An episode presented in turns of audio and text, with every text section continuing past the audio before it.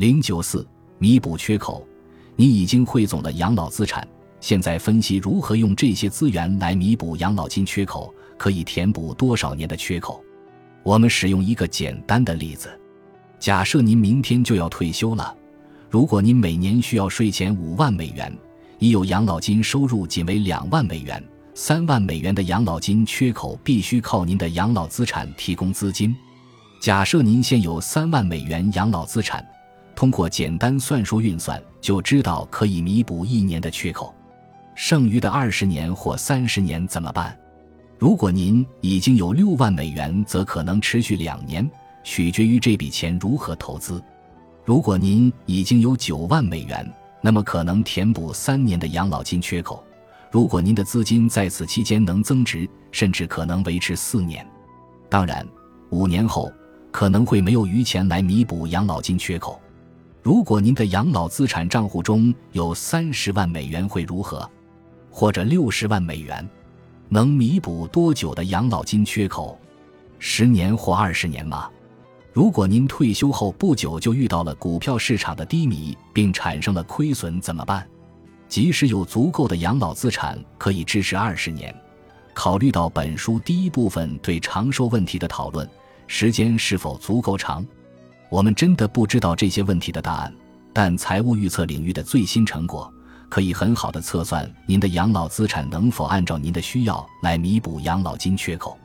详细的测算方法超出了本书的范围，在三 w 点 pensionism com 网站上有一个免费的工具，可以用来测算退休收入可持续性系数。正如我们在第九章介绍 RSQ 时说的，考虑到您的部分收入已经年金化，RSQ 是退休计划的天气预报工具。您可以使用下面的工具来帮助您完成第四步。网上的测算工具需要以下六个要素：退休年龄、期望税后收入、已有的税前养老金收入。平均税率，退休时养老资产的现值，又称为退休账户的价值，养老资产的总体资产配置情况。网站网站提供的工具可以帮助您按照年金化养老资产的流程完成第四步。那么，我们如何计算您的 RSQ？在最基础的层次，您的 RSQ 要考虑以年金化的资源和可以用于提供养老金收入的资产。并评估您的终生收入现金流能否持续，也就是说，RSQ 网站的工具在考虑年龄、平均税率、以年金化收入和其他财务资源及其配置的基础上，测算各种退休收入计划的成功率。计算结果为一个零到一百之间的数字，代表各种退休收入计划的可持续性程度。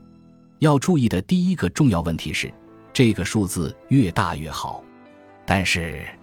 为什么数字越大越好？下面的一些简单的、极端的例子可以说明问题。如果您的期望退休收入恰好等于您的已有养老金收入，那么养老金缺口是零，RSQ 是百分之一百。同样，如果您没有养老金收入，则您没有养老资产或储蓄可以依靠，那么您的 RSQ 是零。关于 RSQ 计算器的第二个重要问题是，当增加年金化收入。即使消耗养老资产去购买养老金产品，整体 RSQ 会增加。我们在本书第二部分以更加技术性的方式得出这一结论。事实上，如果您购买终生年金，您的 RSQ 将增加。也就是说，当您的期望退休收入有更高比例实现了年金化，您的退休计划的总体可持续性将增强。更多的年金化收入。意味着更好的可持续性。在本书第二部分分析鲍勃的案例中，假设养老资产的百分之十至百分之四十进行年金化的影响时，你已经看到了更多细节。现在，这个考虑六项因素的计算器是一个相当简单的工具，不考虑所有混合型产品，只分析您的资产配置。现在，你应该知道，在不对您的投资做任何改变，也不购买任何新的金融产品时。您的当前 RSQ，请记住，RSQ 不是衡量您的退休收入是否充足的指标，而是对第一步中的多少才够。这个问题给出了答案。给定一些关键变量：您的年龄、现有财务资源及当前配置情况，RSQ 可以衡量您当前退休计划的可持续性。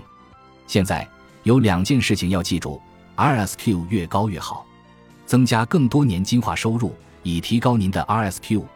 第四步小结：第四步的目标是计算您当前退休计划的 RSQ。计算您的 RSQ 需要六个参数：年龄、期望退休收入、平均税率。